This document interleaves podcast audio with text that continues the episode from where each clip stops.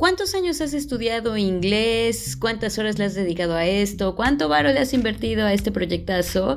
Y nadie se ha tomado el tiempo de explicarte a ciencia cierta qué es exactamente ser bilingüe. ¿Qué chingados estás haciendo? Hola mis queridos learners, bienvenidas a un episodio más de Own Your English. Seguramente pensaron que ya me había alargado, ¿verdad? Y que las había olvidado, pero no, para nada, para nada, para nada. Eh, si bien es verdad que tengo muy abandonado el podcast, no quiere decir que me haya ido de vacaciones, al contrario.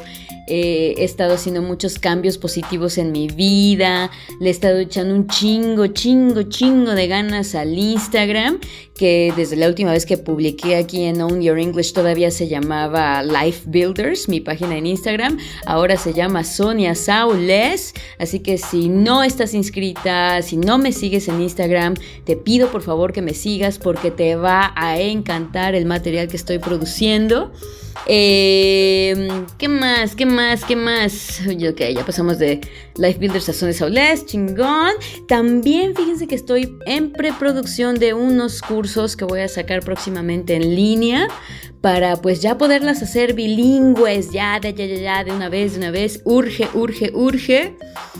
Y pues ahorita estoy preparando más episodios para Own Your English, más entrevistas con invitados chingoncísimos, como siempre con invitados muy valientes y pues pues arrancamos, baby, I'm back. Bienvenidas a esta serie que se llama ¿Qué chingados estás haciendo? Y bueno, eh, decidí crear esta serie porque se me hace increíble que tanta gente vaya a las escuelas de inglés y se metan a cursos y todas estas cosas y en estos cursos ni siquiera se tomen la molestia de explicarles a los alumnos qué es lenguaje. Luego luego entran a la primera clase con el verbo to be y no les han explicado qué es lenguaje, qué es exactamente, qué significa ser bilingüe exactamente, eh, cómo funciona el lenguaje en tu cabeza. Entonces pues por eso decidí crear esta serie y en el episodio de hoy, de hoy vamos a hablar sobre lo que es lenguaje, ¿no? Y como siempre voy a hacer mi chingadera de empezar a hablarles a ustedes y terminando hablándote a ti, ¿no? Entonces, si tuvieras que explicarle a un alien qué es lenguaje, ¿qué le dirías? Piénsale, piénsale. Si eres como la mayor parte de mis clientes, dirías algo así como eh, la manera de comunicarnos, eh, nos sirve para intercambiar información y la verdad es que la respuesta de todos mis alumnos siempre es la misma. El enfoque del lenguaje se pone siempre en la comunicación. Ahora, como yo les digo a mis clientes en la primera clase, que para propósitos de la terapia de Bilingual Cognitive Therapy, vamos a tomar el lenguaje, vamos a definir el lenguaje como el sistema de símbolos que usamos para organizar información en nuestra cabezota primero. Y para eso necesito hacer eh, bueno, necesito darles un, darte un ejemplo. necesito darte un ejemplo muy, muy, muy, muy tangible. Eh, y bueno, bueno, ahí te va, ahí te va mi ejemplo, ahí te va el chisme. Eh, yo soy poliamorosa, yo soy poliamorosa, eh, bueno, esa es la, gran etiqueta, ¿no? Que se le pone al rollo, ¿no? Pero yo soy poliamorosa, o sea, una no monógama ética. Y antes de la pandemia yo solía ir a estas terapias grupales de poliamor con, con mi queridísima Gabriela Merlosa y búsquenla, es buenísima. Y em, en, uno de, en una sesión, eh, Gaby nos dice a todos, escriban en un papelito eh, la razón por la cual todas sus relaciones románticas anteriores han fracasado, ¿no? Y pues todo el mundo se puso a pensar y todo el mundo estaba escribiendo y la chingada, ¿no? Y efectivamente, efectivamente, todos, todos, todos en esa sesión ese día pusieron pues falta de comunicación, ¿no? La razón por la cual sus relaciones pasadas habían fracasado era por falta de comunicación. Y cuando llegaron a mi lugar, La verdad es que yo tenía una respuesta completamente diferente, completamente diferente. Yo creo que, eh, por lo menos en mi caso, eh, la razón más grande del por qué todas mis otras relaciones románticas en el pasado habían fracasado es porque pues hay una falta de autoconocimiento. Entonces, ahí te va, ahí te va, ahí te va. Yo, eh, ¿cómo puedo pedirle a mi pareja lo que yo necesito para ser feliz? ¿Cómo le puedo comunicar a mi pareja lo que yo necesito para ser feliz? Si ni siquiera lo tengo yo ordenado en mi cabeza primero. Si no me he tomado el tiempo de ponerles nombres, si no he encontrado las herramientas lingüísticas para poderlo comunicar.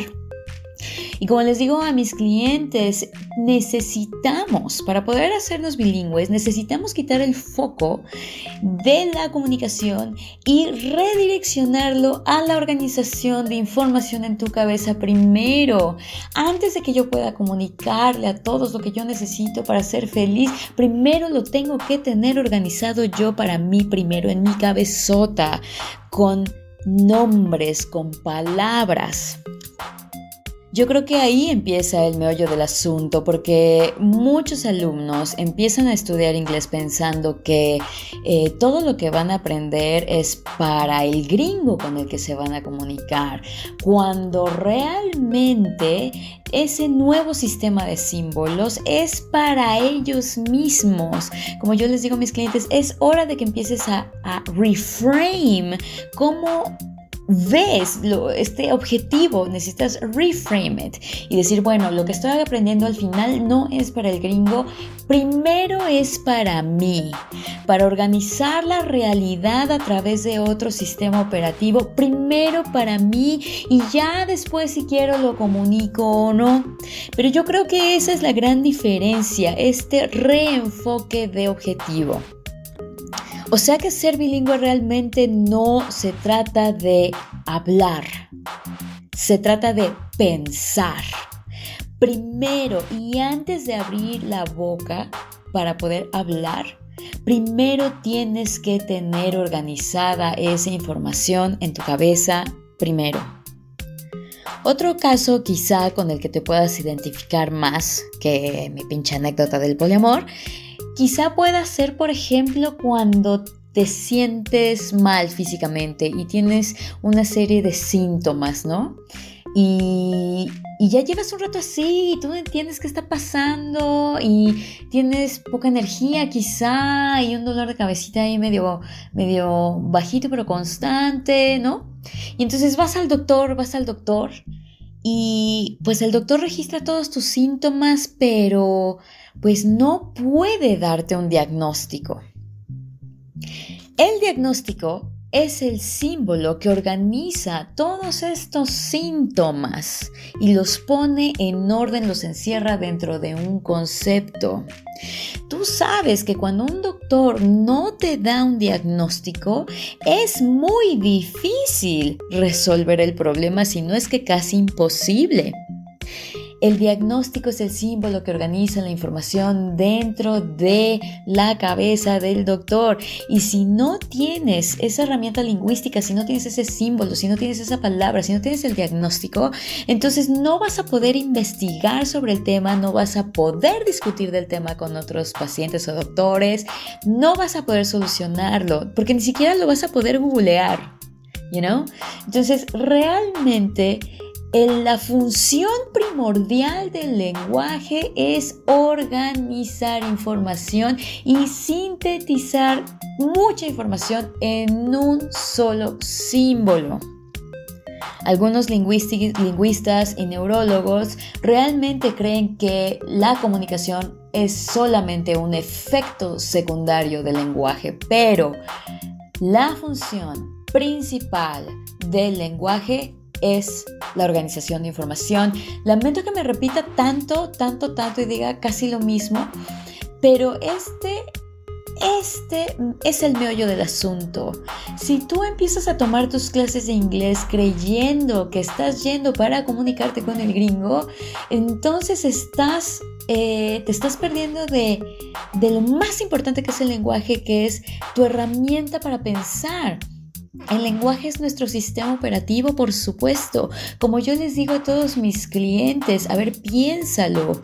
Ustedes nunca han tenido un pensamiento que no haya sido en español. Todo lo que sabes de ti y del mundo ha sido explicado y entendido, o sea, organizado en español. No hay de otra. No hay manera de que tú pudieras comprender algo complejo si no estuviera traducido en lenguaje. Entonces, de verdad, lo insisto, insisto muchísimo. La comunicación es un efecto secundario del lenguaje. La función principal del lenguaje es la organización de información. Y a partir de aquí, entonces ya ser bilingüe sea más fácil porque ya estás canalizando todos tus esfuerzos al objetivo correcto. Hace mucho tiempo eh, yo realmente tenía la gran necesidad de, de explicarle a mis clientes lo que significa realmente ser bilingüe, ¿no? Eh, pero ¿cómo? ¿Cómo poder hacer que un alumno experimente, que viva en carne propia lo que significa ser bilingüe sin tener que hablar un inglés perfecto? Y en un momento de inspiración divina, se me vino a la cabeza una gran pregunta que ahorita te la voy a hacer y que, y que espero que con esto sientas en que vivas en carne propia, lo que significa ser bilingüe, lo que significa este rollo que te estoy contando de que el lenguaje realmente es para organizar información. Entonces, ahí te va. Seguramente, eh, si ya escuchaste el episodio de Ajá, un podcast maravilloso, maravilloso, donde me dieron la gran oportunidad de ser entrevistada, hice esta misma pregunta. Eh, pero si no lo has oído, de verdad, de verdad, yo creo que esta pregunta te va, te va a, con esta pregunta te van a caer muchos, muchos 20. Entonces, ¿estás lista? Sale, ahí te va. Para que sientas realmente lo que significa ser genuinamente bilingüe, para que seas testigo de primera mano de cómo el lenguaje organiza la información, ahí te va. Te tengo una pregunta. Piensa y dime, ¿qué tiene en común una patineta, un teclado y un pizarrón? Piénsale, piénsale, piénsale. Y si eres como muchos de mis cuates y de mis clientes, me empezarías a decir cosas loquísimas como, como que pues son objetos creados por el ser humano, que son objetos útiles. Unos ya más avanzados en gramática me dirían pues todos son sustantivos. Pero realmente todas las respuestas que tú me podrías dar no es lo que estoy buscando. Ahora sí, para que veas lo que significa ser genuinamente bilingüe, vamos a cambiar el sistema operativo de esta pregunta. Ahora quiero que tú me hagas la misma pregunta, pero en inglés. Trata de formularla primero en tu cabeza. Ándale, échale ganitas, te espero. Ahora ahí te va la pregunta en inglés. What do they have in common? A skateboard? A keyboard and a whiteboard. Ahora, si lo notaste, obviamente hacer la pregunta en inglés es casi ridículo, porque lo que tienen en común patineta, teclado y pizarrón en inglés, skateboard, keyboard y whiteboard, es obviamente board. Y eso es lo que dicen todos los alumnos cuando se dan cuenta de, de, cuando hacen la pregunta en inglés, que todas traen board, eso es lo que tienen en común. Pero yo voy más allá de la palabra. Si te pones a pensar, board es cualquier objeto que sea rectangular. Si cambias el sistema operativo, puedes ver de manera muy obvia que efectivamente la patineta, el teclado y el pizarrón son objetos rectangulares. ¿Por qué en español no lo puedes ver y por qué en inglés es obvio, ¿no? Me decía un alumno, ay sí, teacher, pues sí, en inglés es más fácil. Y ese es precisamente, chingada madre, mi punto. Que la patineta, el teclado y el pizarrón no cambiaron de forma de repente. Lo que pasa es que estabas usando un sistema de símbolos diferente, el español, que te creaba puntos ciegos, porque ves patineta, teclado y pizarrón, las palabras en sí no tienen un patrón detectable. Y porque no tienen un patrón detectable, no es muy fácil ver lo que en inglés es muy obvio, porque en inglés sí compartes no solo la palabra board, sino lo que significa board. Eso es ser bilingües. Y así se siente. La realidad objetiva no cambia. Lo que cambia es tu sistema operativo.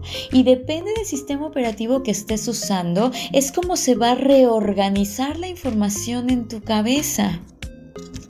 ¿Será que yo soy muy pinche ñoña? Pero la verdad, entender esto a mí me hace y siempre me ha hecho muchas cosquillas en la cabeza. Se me hace increíble que algo tan inocente como el lenguaje sea capaz de alumbrar o de esconder diferentes aspectos de la misma realidad es una locura. Es como si te pusieras unos lentes en tercera dimensión, ya sabes, de esos que tiene un lado rojo y un lado azul, ¿no?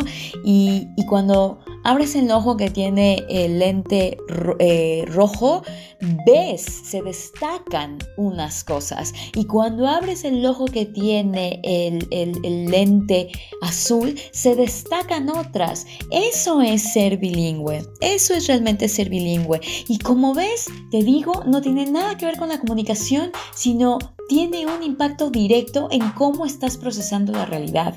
Por eso yo les digo a mis alumnos como letanía, las reglas lingüísticas que rigen a tu lengua madre van a regir cómo procesas el mundo. Definitivamente e innegablemente. El próximo episodio vamos a hablar de los diferentes tipos de bilingüalismo que existen. ¿Alguien ya se había tomado la molestia de contarte eso? Que hay diferentes tipos de bilingüalismo. La próxima semana, bueno, el próximo episodio, la verdad no sé cuándo yo vaya a grabar otro episodio, porque ya ven que soy medio inconstante. Pero el próximo episodio vamos a hablar de esto, los diferentes tipos de bilingüalismo, vamos a hablar cuál es el bilingüalismo que te enseñan en la escuela, cuál es el bilingüalismo que los alumnos eh, quieren realmente experimentar, quieren vivir. Y bueno, pues hasta aquí el episodio de hoy.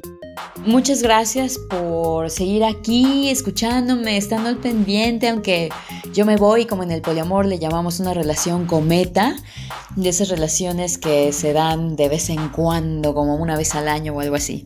Pero de verdad, de verdad, muchas gracias por, estar aquí, por haberme escuchado. Eh, les mando un fuerte, fuerte abrazo, ya extrañaba hacer esto, la verdad es que... Eh, estuve, estuve renuente mucho tiempo a hacer esto. Esta es la primera vez que lo hago sin, sin guion. Eh, y pues me gustó, me gustó la experiencia. Espero que no me haya repetido demasiado.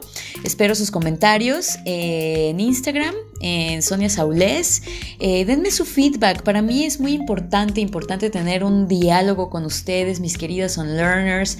Y mándenme sus preguntas, mándenme su feedback. Sean amables, por favor, sean amables. Eso sí, eso sí, eso sí, puedo tomar un buen criticismo, pero, pero con cariñito, con cariñito. Y pues espero que les haya gustado, ya me voy y nos vemos la próxima.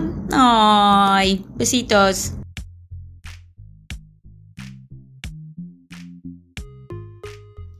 Own Your English drops every time I feel like it, which is really very unpredictable, truly.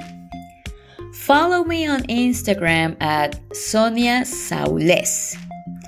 If you like this episode, please share it with someone who needs it. Find me on Spotify, Apple Podcast, or wherever you get your podcasts. Bye!